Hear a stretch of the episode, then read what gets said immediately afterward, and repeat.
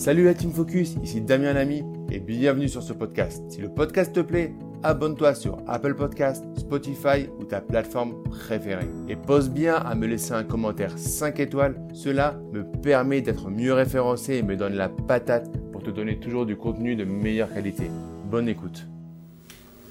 Comment calculer sa capacité d'emprunt pour un financement? Comment en fait être sûr que la banque va vous prêter? L'argent pour votre investissement immobilier Bonjour à tous, ici Damien Lamy, votre formateur professionnel, ex-banquier. Je vous accompagne pour créer des investissements rentables et sécurisés. Dans cette vidéo, on va parler taux d'endettement, capacité d'emprunt, financement et on va voir en fait comment anticiper euh, les calculs de la banque pour savoir si pour vous c'est pertinent d'y aller ou pas, ou si vous devez adapter votre discours, adapter votre profil pour pouvoir y aller de façon pertinente.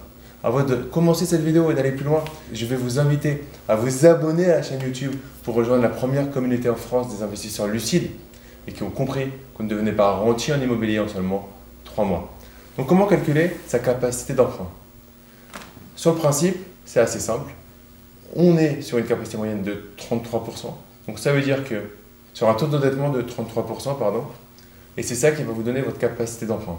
Vous gagnez 3000 euros, votre capacité d'emprunt est de 1000 euros.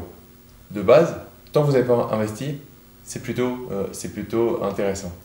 Donc si vous avez une capacité d'emprunt de 1000 euros et que vous avez déjà 500 euros de loyer, en toute logique, votre capacité d'emprunt va être de 500 euros.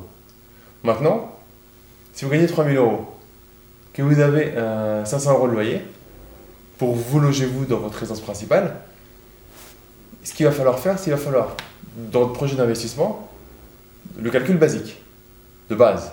Ça va être, il va falloir rajouter vos loyers à votre revenu global. Donc si vous, euh, vous regardez un investissement qui ramène une valeur locative de 1000 euros, la banque va prendre entre 70 et 80% des revenus locatifs, donc elle va prendre entre 700 et 800 euros. Donc elle va rajouter à vos 3000 euros 700 ou 800 euros, donc 3800. Divisé par 3, ça va vous donner votre capacité d'emprunt. Votre capacité d'emprunt moins vos charges, donc votre revenu, votre loyer pardon, sur votre résidence principale donne votre capacité pour le financement que vous demandez. Avec de euh, l'investissement immobilier, on peut monter à 33%, à 35%, voire plus. À un moment, on va passer sur du reste à vivre malgré tout ce qu'on entend, à un moment, si vous avez des revenus qui augmentent une stabilité de la trésorerie, de l'épargne, on va passer sur du reste à vivre. D'accord? C'est très important. Il y a encore des banques qui calculent le taux différentiel. Donc, qu'est-ce que ça veut dire? Ça veut dire que si vous avez un crédit, là, vous avez, alors on est au premier, maintenant on est au deuxième investissement immobilier. Donc, vous avez votre loyer sur votre résidence principale, un premier investissement et vous demandez un deuxième. Donc, vous allez avoir votre revenu du travail, 70 à 80% des revenus du premier, euh, du premier euh, crédit que vous avez fait, et pareil sur le deuxième avec le même mécanisme. Ça, c'est le calcul de base. Autre calcul possible, que certains banques font encore, mais malheureusement ça devient de plus en plus rare, c'est ils vont estimer que si le premier prêt, si le premier loyer couvre, si 70% à 80% du premier loyer couvre le prêt, alors ils vont pas considérer ça comme une charge. Le calcul différentiel est clairement la chose qui vous permet d'augmenter votre capacité d'emprunt à chaque fois. Parce que plus si vous êtes rentable, vous pouvez monter. Mais ensuite, qu'est-ce qui va se passer? La capacité d'emprunt, c'est bien. Le taux d'endettement, c'est bien. Mais les avoirs que vous avez, c'est-à-dire les crédits que vous avez pour une même banque sur une tête, vont venir aussi euh, faire pencher la balance. C'est-à-dire que potentiellement, vous pourriez avoir encore une capacité d'emprunt, mais la banque pourrait dire, OK, vous avez de bons revenus. Vous avez des investissements rentables. Mais là, il y a eu 1 million de levées en 24 mois.